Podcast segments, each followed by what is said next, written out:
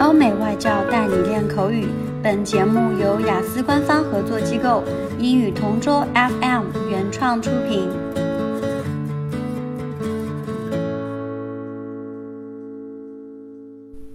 Describe a subject you used to dislike but now have an interest in. One subject that I couldn't stand as a student was history. I studied history for 10 or 11 years. I had lots of lessons and I had lots of different teachers, but I never had an interest in it. At the time, history was about remembering dates and names, all of which was mind numbing to me as a kid who hated numbers. Also, my history teachers weren't very interesting or engaging. Even though they were very knowledgeable, they didn't really bring the subject to life, so in their lessons I would switch off. A few years ago, however, I started watching a historical film and I suddenly realized it was really entertaining and I was hooked.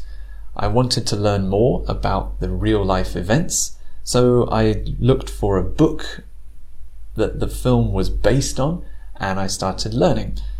Suddenly, I was inspired and amazed by all these true stories, these kings and queens, amazing historical figures, and incredible stories. Since then, I've been learning more about ancient Chinese history, ancient civilizations and empires, and I've even been listening to history podcasts, which have some fascinating and brilliant stories too. Uh, I think history is more accessible, which I'm grateful for.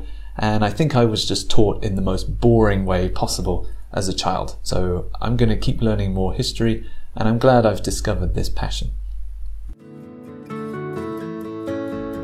OK，今天的 Part Two 口语话题到此结束。